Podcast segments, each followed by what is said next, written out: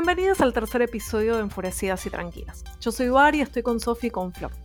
En el episodio de hoy vamos a hablar sobre relaciones vinculares y sexoafectivas. Un tema que nos atañe a todos como sociedad y específicamente a nuestra generación. En el episodio de hoy vamos a hablar y a pensar un poco la manera en la que vivimos y sufrimos, ¿por qué no?, las relaciones amorosas. Hola chicas, ¿cómo están? Hola Bar, ¿cómo están? Hola Flor. Hola Sofi, hola Bar. Bueno, hoy, como decía Bar, vamos a estar hablando de, de la sexoafectividad. Es un tema que tal vez al que estamos entrando con un poco más de inseguridades y miedos, porque bueno, es un terreno complicado, eh, hay muchas cosas para decir. Creo que todos nosotros y nuestros oyentes en general atravesamos un poco contradicciones al respecto todavía. Seguimos con la temática de la generación tensionada en ese sentido, me parece. Y bueno, pero acá estamos y vamos a tirarnos el lance, ¿no? Sí, un poco agarramos este tema que no solo nos atañe como sociólogas y parte de la generación de la atención, como habíamos hablado el episodio pasado, sino que a todos nos agarra por nuestras trayectorias personales. Algunas tenemos más tendencia a hablar sobre este tema y teorizar y filosofar con amigas, conocidas, parejas. Muchas otras personas calculo que no lo piensan tanto y simplemente lo viven. Entonces, bueno, esto va a ser un llamado a la reflexión. Pero no es algo que se haya empezado a hablar desde ahora. Los grandes filósofos griegos eh, hablaban ya y discutían de esto, y creo que es una discusión y es un objeto que va traspasando épocas y va tomando distintos condimentos y distintas vueltas, porque en definitiva lo que podemos acordar nosotras tres es que el amor es una construcción social. No es algo natural que existe en sí mismo y es único, sino que el amor se va construyendo y se va trabajando y se va repensando y cada sociedad le va poniendo distintos énfasis. Sí, yo pensaba también, me voy a poner un poco marxista, ¿no? Pero que el amor también es parte de la superestructura. Tiene que ver con lo que hablamos en el episodio anterior de, bueno, las transformaciones en el mercado de trabajo, esto de casarse a los 25 y ya estar con una pareja para siempre, tenían que ver con una estabilidad que tal vez ya no es la que tenemos ahora y en eso también se repiensan los vínculos sexoafectivos. Para la mujer, digamos, creo que los cambios son más fuertes en el sentido de la incorporación de la mujer al mercado de trabajo y como eso la hace más independiente económicamente y transforma también el vínculo de pareja eh, y cómo se inserta la mujer ese vínculo y cuál es la utilidad de ese vínculo y está interesante agarrarlo desde ese lado también, ¿no? Sí, incluso la transformación en, los vínculos para la reproducción social, siguiendo con la línea marxista claramente, es abordado por, por distintas disciplinas. Hay elementos interesantes sobre las conformaciones de las familias, cómo fue cambiando a lo largo del último tiempo. Y acá quiero meter la cuestión del el rol de la mujer de cuidadora no solo de niñas, sino también de adultos mayores. Y al mismo tiempo de contención emocional, de esos vínculos. Y a eso se le suma la mayor tendencia a la disolución de los vínculos amorosos, sexoafectivos, a partir de, por ejemplo, la ley de divorcio, que deja a las mujeres en situaciones, en cierto sentido, complejas. Y creo que ese rol se sigue manteniendo incluso en relaciones que no forman un vínculo familiar en términos de entender pareja e hijos.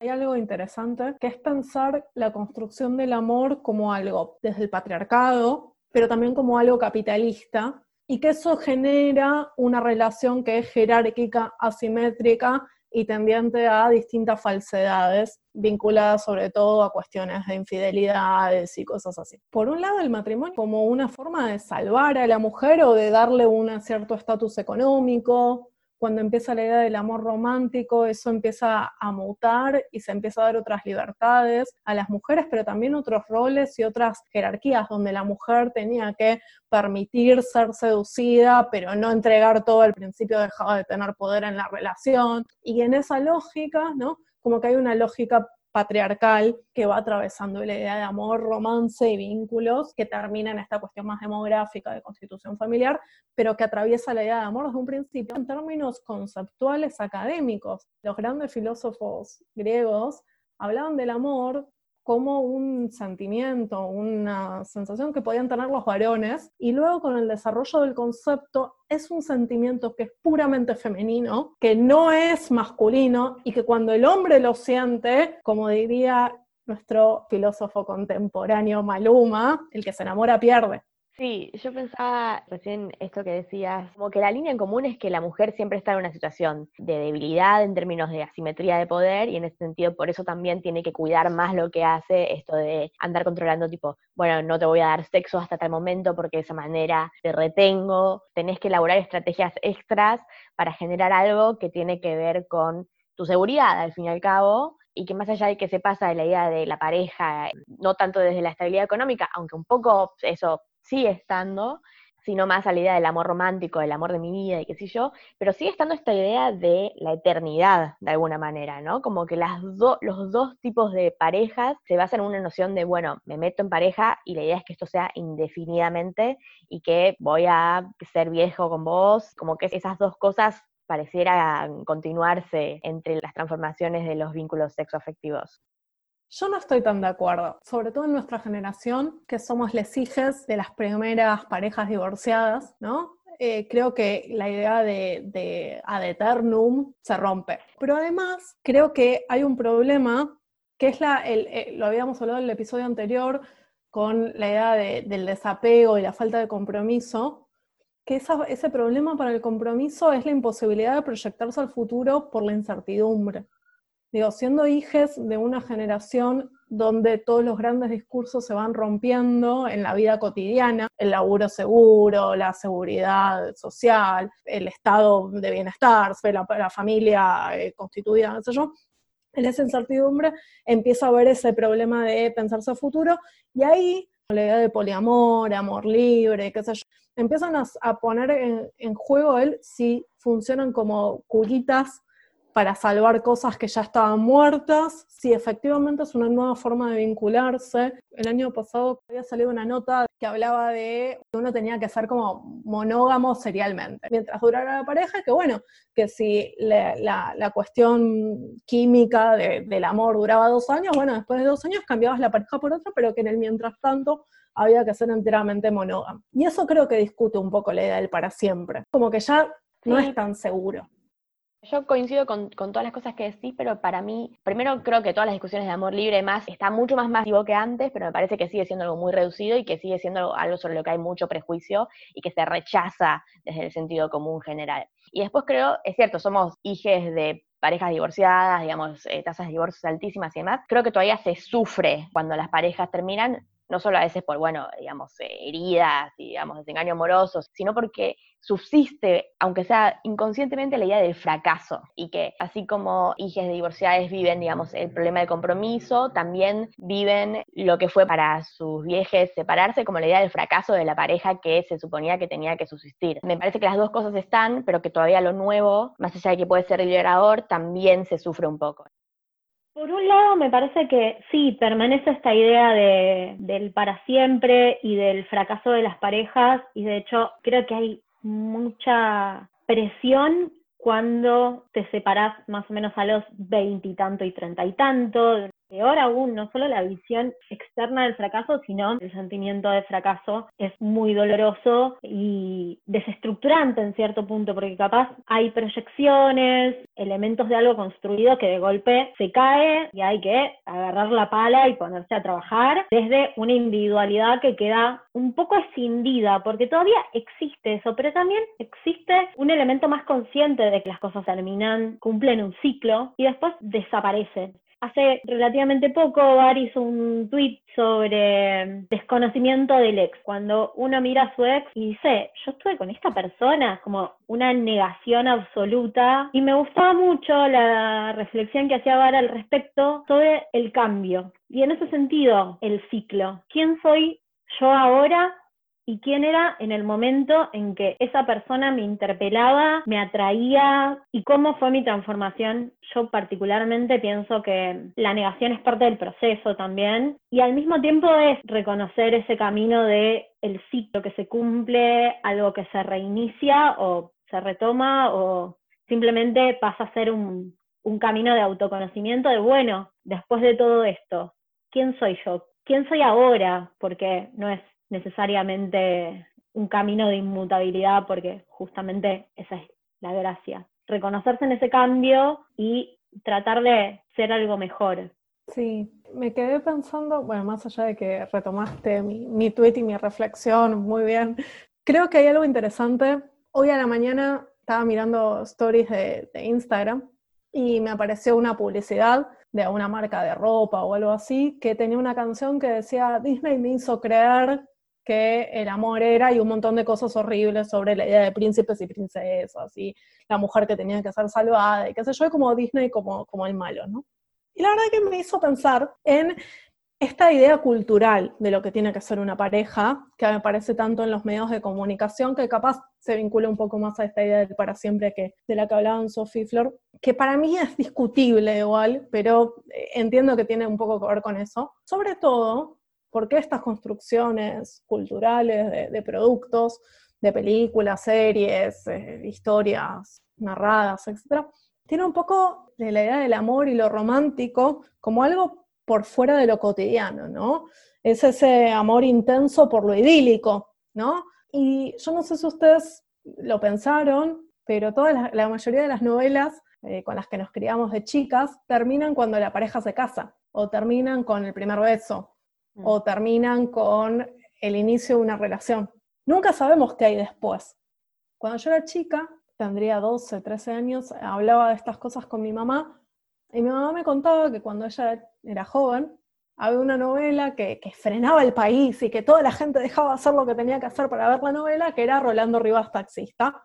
Gente joven, centennials, pueden googlear, fue una novela donde el protagonista masculino era un taxista y la protagonista femenina era una chica joven de casas de alta alcurnia y toda la cuestión medio cenicienta, pero al revés, ¿no? Con la chica de guita y, el taxista obrero trabajador.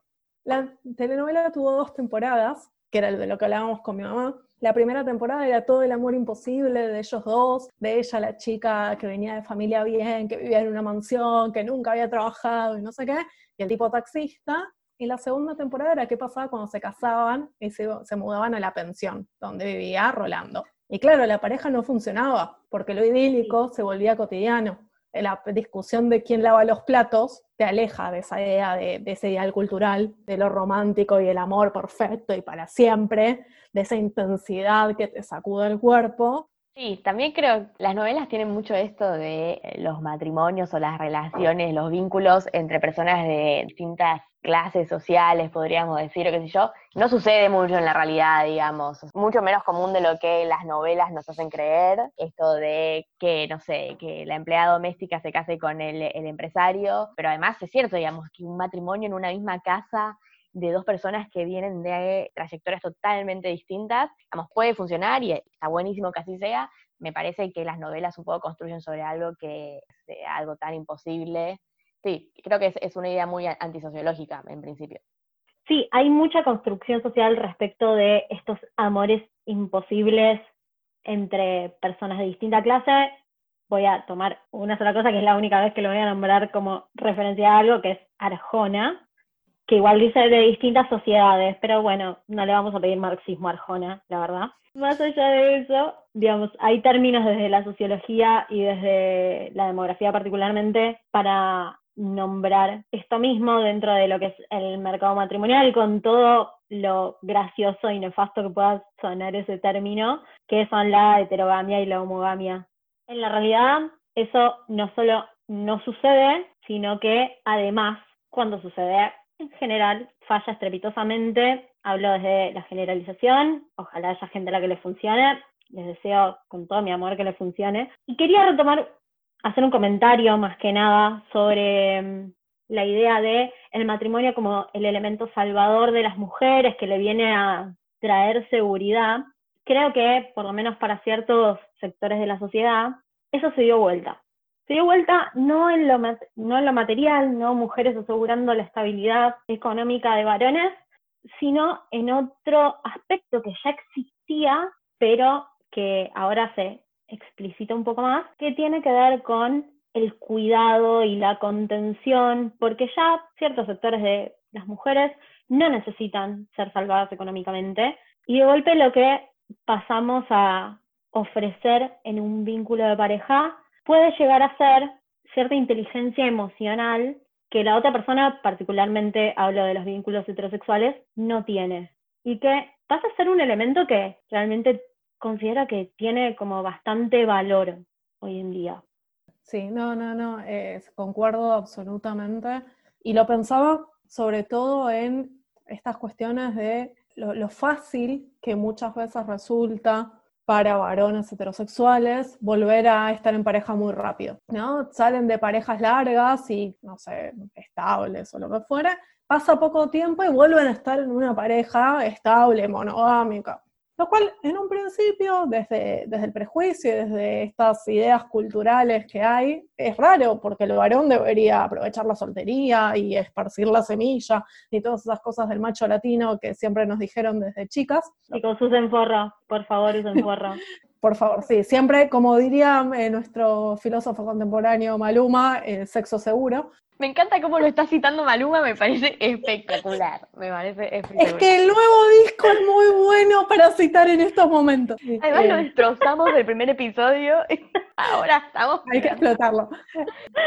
Pero bueno, eso de va en contra de esta idea cultural del varón. Vuelven al poco tiempo de soltería a volver a insertarse en ese tipo de relaciones, sin haber trabajado heridas emocionales, cuestiones que hicieron que la última pareja no funcionara. Entonces, como, ¿qué pasa ahí? Y yo creo que hay algo ahí de, ese trabajo de, responsabilizarse de las heridas emocionales y el trabajo emocional del otro y, y acompañarlo y cuidarlo, que hace que eso se habilite, ¿no? Pero también creo que hay un poco de esta idea cultural de lo que le corresponde a un hombre, lo que le corresponde a la mujer y sobre todo de lo que significa el amor y el sentimiento y la emocionalidad.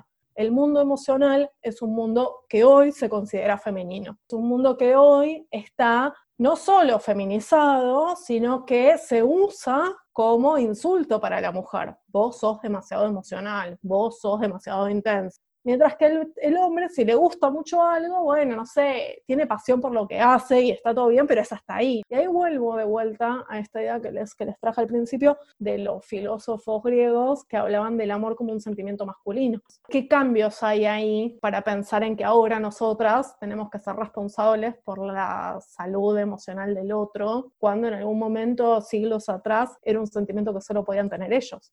Sí, no sé, no, no sabía esto de los griegos, eh, no, no, no, sé bien qué cambios pueden haber pasado. Yo estoy leyendo El nombre de la rosa, de Humberto Eco, y mm, se habla en un momento, eh, así como teóricamente, sobre que, creo que va un poco conectado a esta idea, ¿no? Porque es que la mujer como que es el mal, ¿no? Eh, que atrae a los hombres y, bueno, en este caso a los monjes, los atrae tanto que los hace pecar, y lo que sienten los, los hombres en este caso es como un amor medido que los lleva a pecar. Entonces es como que el sentimiento es de los hombres, pero de alguna manera la culpable del sentimiento es la mujer, porque la que está generando ese sentimiento es la mujer, y no hay una idea de que la mujer tal vez también esté sintiendo eso, sino que ella simplemente es como el demonio que los atrae y el hombre es el que sufre el amor en sí. Y también pensaba, no sé, cuando Flor decía esto de cómo las mujeres nos hacemos cargo emocionalmente de, los temas que los hombres tal, vez, digamos, necesitan en la mujer esto de que vos decías, Bar, de, pasar de relación en relación entre una mujer en medio,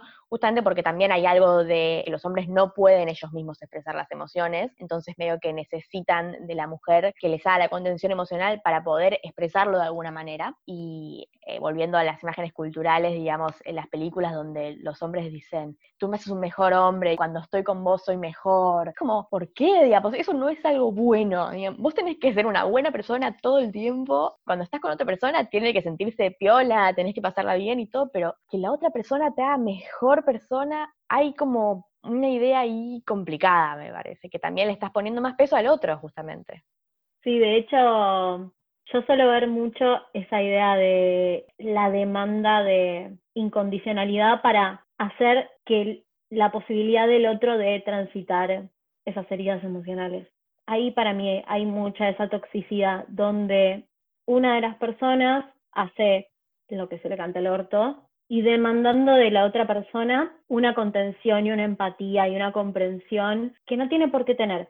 Yo lo, veo mucho con, con amigas conocidas que son mujeres empoderadísimas y que terminan conteniendo chabones que esto, tienen heridas emocionales o entran en contacto con su emocionalidad y se lo permiten, que está buenísimo, chicos, sigan haciéndolo. Lo único, no le demanden a otra persona una contención que no tienen por qué darles. Entonces, los varones tienen que dejar de hacer esto y entre mujeres también dejar de brindar una incondicionalidad que no tenemos por qué dar, porque nosotras no tenemos que arreglar a nadie. Y en ese sentido, hace poco me he dado cuenta que Wonderwall de Oasis, que es una de las canciones que más sonó para nuestra generación, y que muchas veces hemos pensado como, wow, es la canción de amor definitiva, es recontra tóxica en ese sentido. Pónganse a buscar Wonderwall. Básicamente es un chabón diciéndole a una piba, vos estabas esperando que te pase esto buenísimo y te están cagando y la verdad que vos deberías saber que te van a cagar. Lo cual ya es como, bueno, perdón. Y después de eso viene el estribillo donde dice, y capaz vos seas la que me salve. Me estás jodiendo. ¿quién soy yo para salvarte? Creo que toda esta discusión articula un montón de aristas. Un poco la idea de que las parejas son de a dos, ¿no? Era lo que yo reflexionaba con ese tweet que habían trabajado Flor, de, bueno, ¿por qué cancelar al otro y no cancelarse uno mismo a tiempo atrás? ¿O por qué echarle toda la culpa al otro y no pensar en quién era uno en ese momento? ¿Por qué permitir estas cuestiones donde nosotras tenemos que dar todo y maternar y cuidar y qué sé yo a cambio de nada, porque el problema es ese. Yo puedo ser tu sostén emocional si cuando yo lo necesito hay un sostén emocional del otro lado.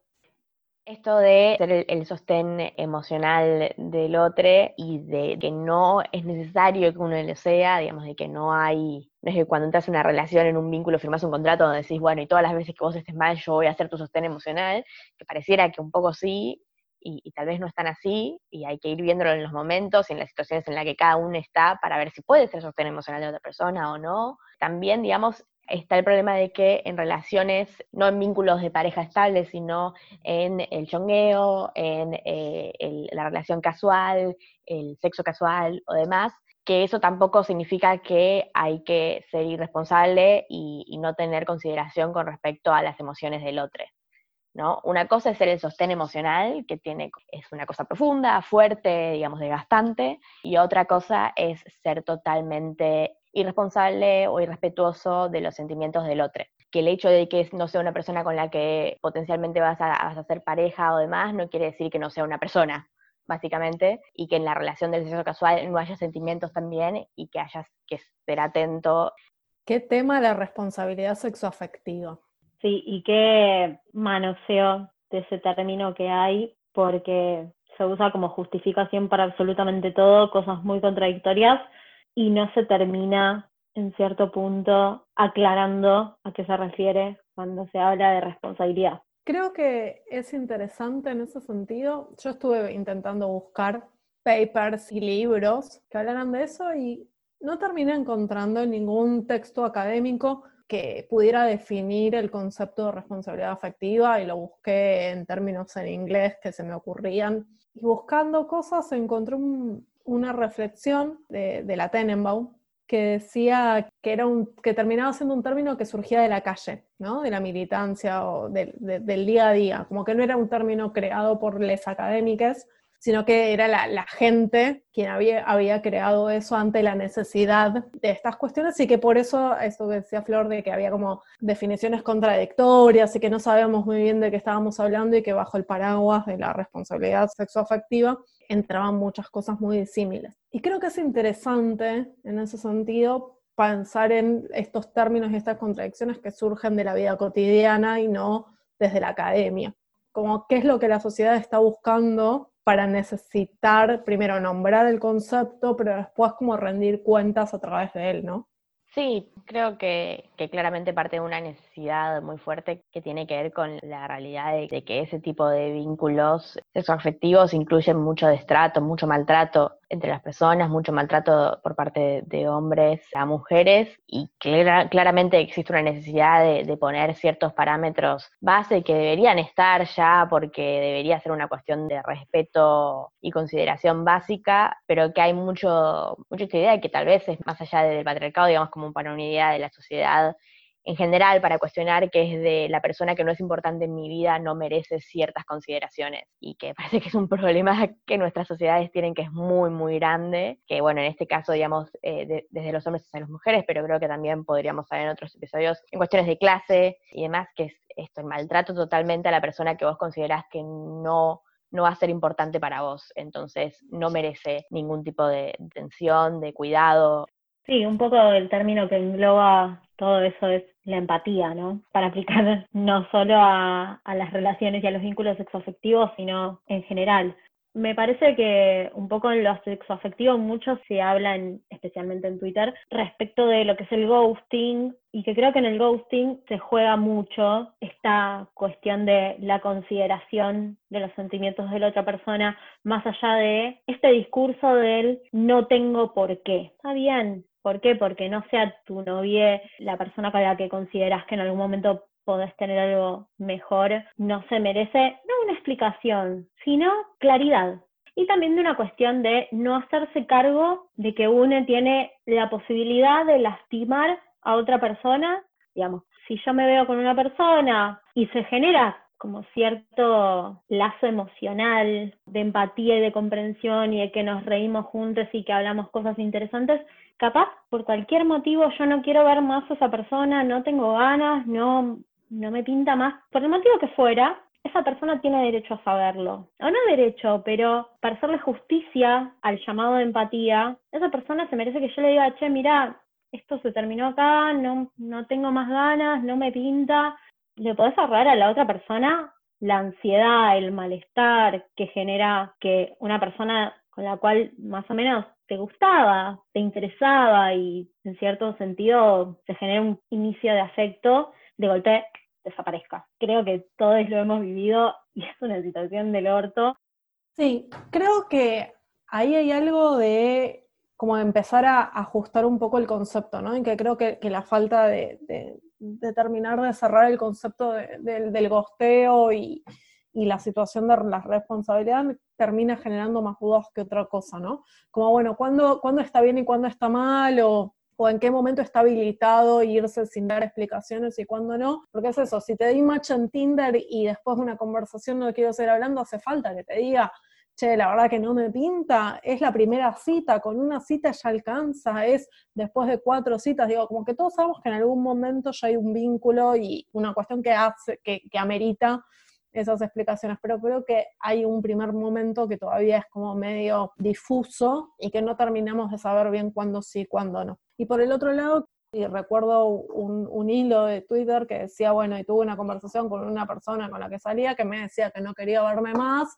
porque no le pasaba nada conmigo y la verdad que me resultó devastador y hubiera preferido que me goste. Y la discusión que había salido de ese hilo era qué es lo, qué es lo que está mejor, ¿no? Decir el no me gustás y que eso sea doloroso o el no decir nada e irse, ¿no?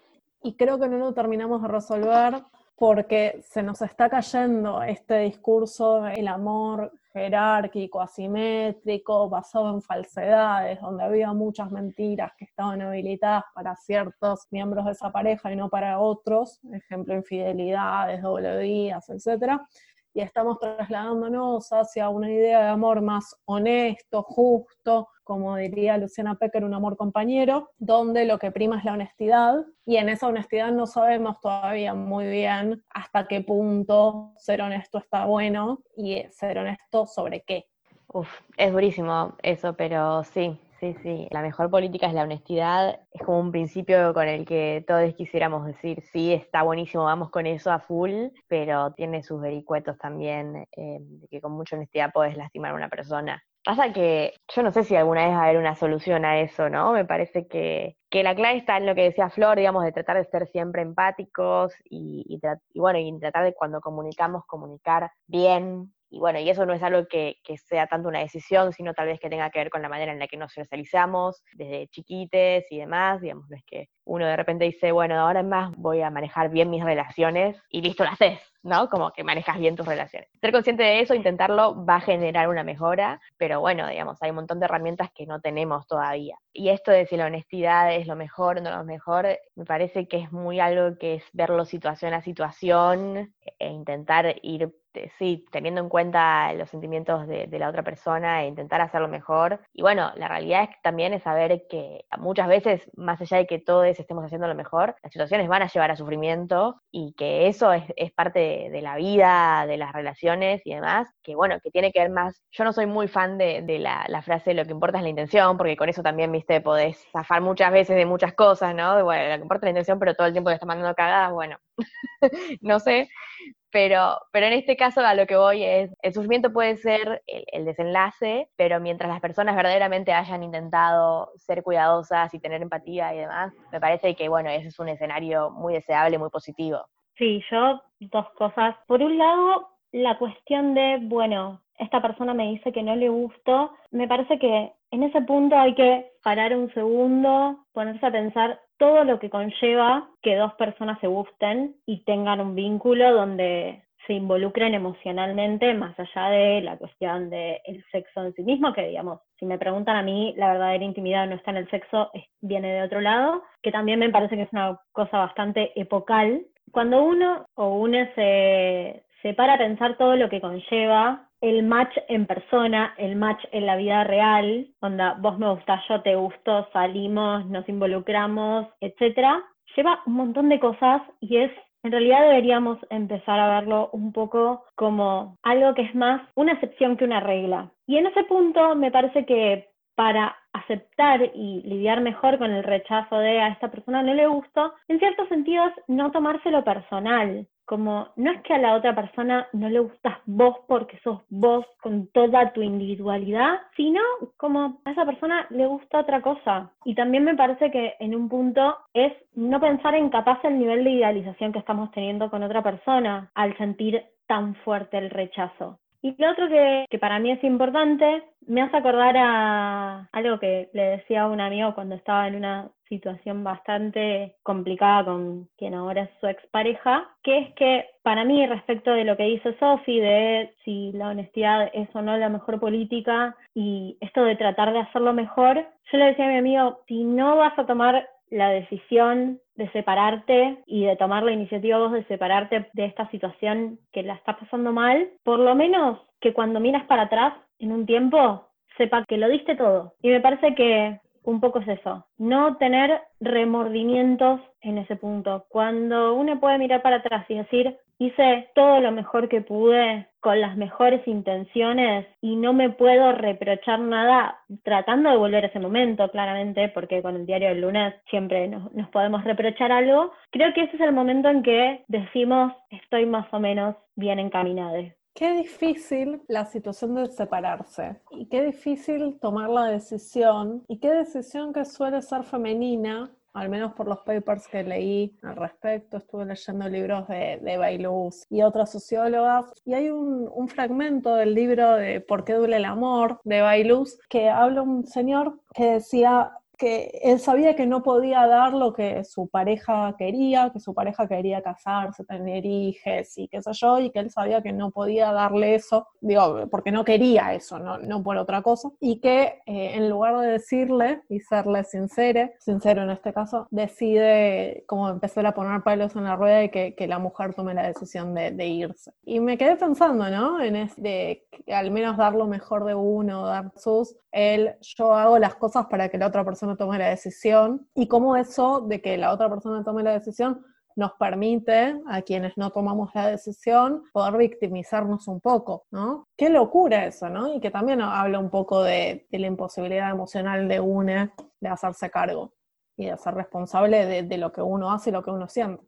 Yo pensaba también en esto que decían ustedes de intentar hacer todo lo mejor en su momento. Usar esa expresión como desde otros sentidos, sé que no es a, lo que estaban yendo recién eh, Flor cuando lo comentaba, eh, me hizo saltar a la idea de trabajar en la pareja, que lo leían en el libro de, Tamara Tenenbaum, Querer y coger en el siglo XXI, El fin del amor, que es conflictivo, ¿no? La idea de, de trabajar en la pareja, que es una frase común, digamos, la hemos oído a lo largo de nuestras vidas, y no solo por la idea de, bueno, hasta qué punto hay que trabajar en la pareja si las cosas no están, no están yendo bien, y eh, hasta qué punto lo mejor no es tomar la decisión de, de terminar una relación, sino también que el trabajo es algo por lo cual te pagan, como que uno quisiera pensar que los vínculos de cualquier tipo no, no, no, son equivalentes a una relación laboral, ¿no? Como que quisiéramos que fuesen dos tipos de relaciones distintas. Y por eso me parece muy fuerte que, la palabra trabajar esté en la expresión. Como que casi, bueno, viste, terminás, haces una jornada, eh, te pagan al respecto y, bueno, vas resolviendo los conflictos que tenés en el trabajo.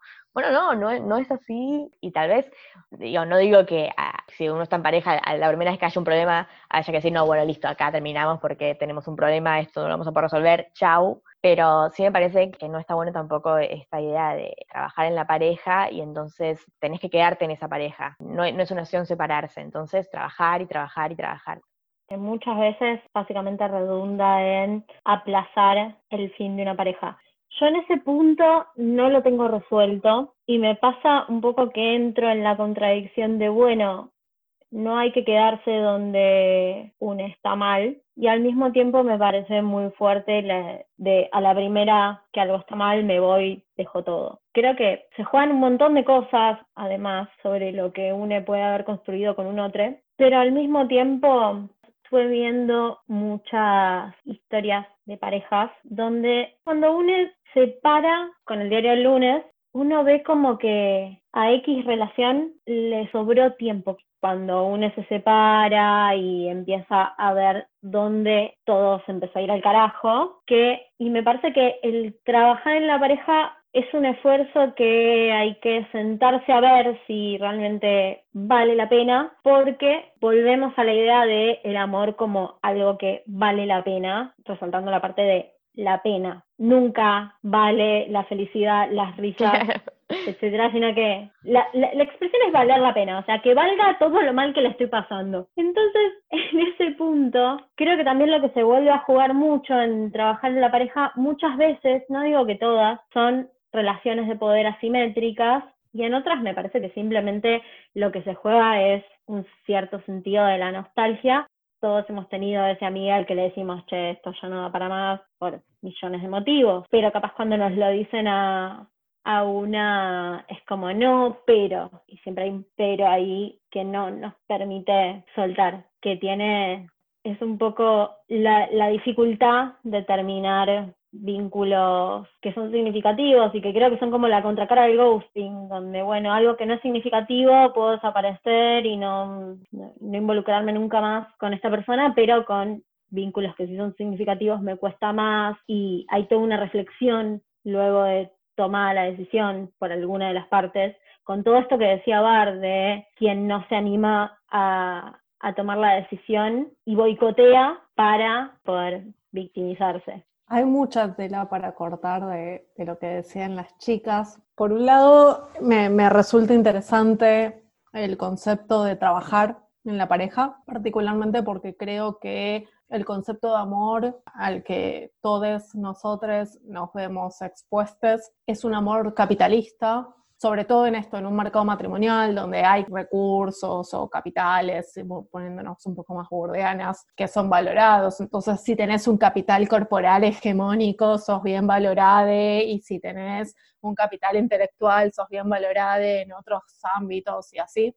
Y por otro lado, creo que hay algo interesante en esta idea cultural del, romance como algo necesario, que es que si no te aman o si no estás en una pareja, tradicionalmente en las películas y en las novelas románticas hablaríamos de una pareja monógama. Hoy en día no sé si necesariamente tiene que ser monógama, pero si no estás en una pareja estable, estás sole e infeliz. Me parece más interesante la idea de la soledad. Primero porque en la generación de nuestros abuelos y de nuestros padres vemos mucho que cuando estas personas se separan no tienen amigues. ¿No? Y como que si no es por la pareja, tipo, tienen parejas amigas, pero no tienen amigues individuales, ¿no? Entonces como que pareciera que uno está en una pareja y deja al mundo exterior y es solo un sujeto relevante en ese vínculo, y que cuando el vínculo se termina se queda solo en el mundo, aislado del resto de la sociedad y qué difícil.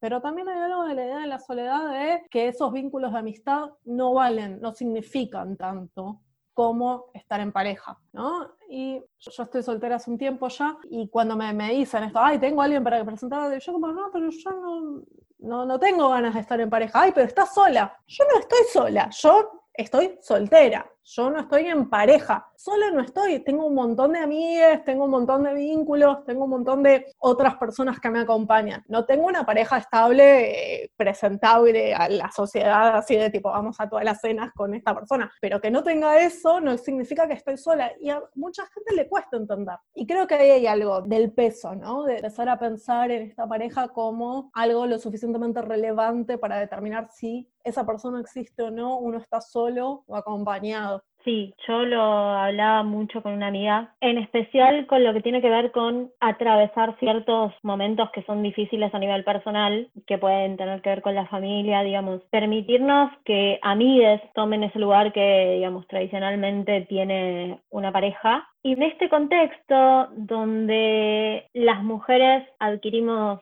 otros roles que viene ya de una tradición larguísima, que creo que la forma en que las mujeres nos vamos empoderando en ciertos ámbitos de nuestra vida nos llevan a tener eh, ciertas actitudes que cambian respecto de los vínculos y que lleva a que grandes mujeres que conocemos en, en, nuestra vida cotidiana estén solteras en edades donde capaz en otro momento era inaceptable. Yo he llegado a escuchar, teniendo 25 años, si a esta edad vos te quedas soltera, la verdad es que el mercado está complicado. Bueno, lo que me da un poco de gracia de esto es que todo el empoderamiento que nos hemos ganado a lo largo de los años, con las peleas nuestras, las peleas de nuestras madres, de nuestras abuelas, de nuestras bisabuelas, y así podemos tirar para atrás hasta la primera ola, también creo que al día de hoy lo estamos pagando en gran parte en las relaciones sexoafectivas, en especial las heterosexuales. Este es el precio de la libertad, que el capaz lo, estamos, lo vamos a pagar con una mayor proporción de mujeres solteras, pero no solas. Creo que es interesante aprender a estar soltera, aunque no sola, ¿no? Y de aprender a separarse de las historias de solo valgo la pena porque estoy en pareja, digo, pudiendo tener significancia y, peso en un montón de otros ámbitos más allá de si uno está en pareja o no. Y me parece muy importante, digamos, que haya alguien que nos ponga en la mesa una balanza, que a veces nos comemos un poco de nuevo la ilusión de que podemos tener todo, pero estamos en el capitalismo, y no podemos tener todo. Entonces un poco lo de soltera pero no sola y de apelar a los otros vínculos significativos que tenemos, como ser amigas, como puede ser familia, incluso le, psicólogo, la, le terapeuta, nos traigan esa balanza de, bueno, pelear por esto, ¿vale el precio de, de la libertad? ¿Vale la salud mental de seguir vinculándose con esta persona que te hace mal por, etcétera, etcétera. Y me parece que son cosas que nos podemos permitir discutir y que siempre está bueno tener gente a nuestro alrededor que nos lo traiga para no perder de vista en cierto punto todo lo que, lo que ganamos y que lo merecemos. Sí, me parece que es, un tema que hay para hablar, digamos, horas y años y bueno, y de hecho lo estamos haciendo en la sociedad. Creo que da para seguirlo en próximos episodios del podcast. Sí, además, obviamente llamamos a todos nuestros oyentes a que nos escriban nos traigan sus reflexiones. Hay que seguir debatiéndolo y queremos escucharles. Por eso también tenemos en, la misma página donde no, están todas las plataformas donde nos pueden oír, también hay un link que dice mándanos un mensajito, nos pueden mandar audios, nos pueden escribir a nuestra cuenta de Twitter, nos pueden escribir a nuestras cuentas personales. Entre nosotras discutimos siempre todo el feedback que vamos teniendo porque nos encanta, porque nos trae otras aristas. Si les gustó el podcast, recomiéndenlo a sus amigues, que el boca a boca es muy importante y estamos eh, recién arrancando y la verdad que si cada uno recomienda a uno de sus amigues que creen que les podría gustar, genial. Y si no les gusta, simplemente no digan nada y listo. Nos vemos el próximo episodio. Adiós.